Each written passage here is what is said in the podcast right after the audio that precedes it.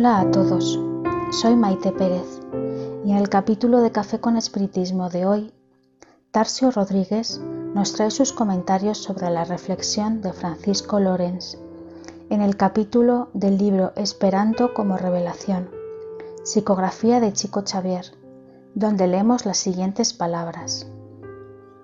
En las líneas inferiores de la Tierra, seres de carácter rudimentario debido a la primitividad de las manifestaciones que los singularizan, se corresponden fácilmente los unos con los otros.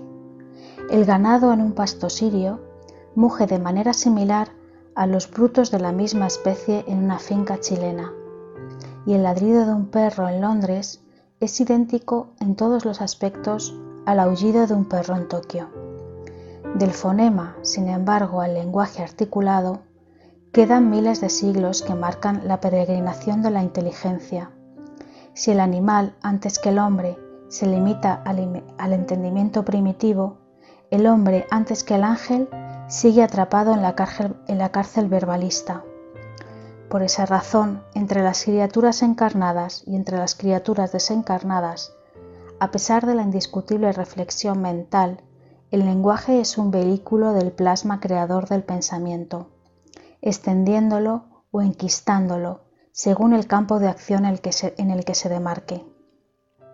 Francisco Lorenz nos traerá en esta reflexión lo que ya dijo Kardec en la introducción del libro de los espíritus. Sería pueril ver una contradicción en la que la mayoría de las veces solo hay una diferenciación de palabras. Los espíritus superiores no se preocupan por la forma, para ellos la esencia del pensamiento lo es todo. Comprendemos con Kardec que la idea lo es todo y las palabras simples formas de expresión que transmiten nuestros pensamientos, pero si las palabras son las imágenes que nosotros utilizamos para expresar esas ideas o esos sentimientos, son también el mecanismo por el cual nos envolvemos y somos envueltos por quienes nos rodean, compartiendo o induciendo a otros las capacidades de expandir o enquistar que no son propios. Luego está el entendimiento y el acuerdo mutuos como objetivos de nuestro intercambio de pensamientos, en vista de la solidaridad que rige nuestros destinos.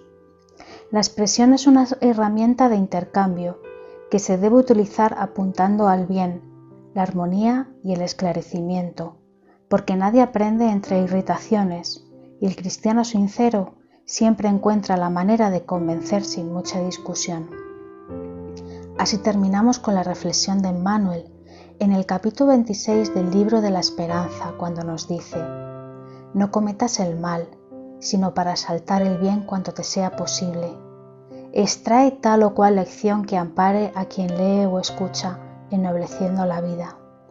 Junto a la desesperación brinda consuelo, sin pretender enseñar, y aprovechando la miseria menciona las riquezas de la divina bondad. Esparce las alegrías en beneficio de todas las criaturas, sin descuidar el dolor de los que lloran. Ilumina la palabra, demuestra comprensión y, y amor allá donde vayas, sin olvidar el esclarecimiento y sin dañar la armonía. Cristo construyó el Evangelio a la luz inapagable de las sombras del mundo no solo actuando, sino también hablando. Un abrazo a todos y hasta el próximo café con espiritismo.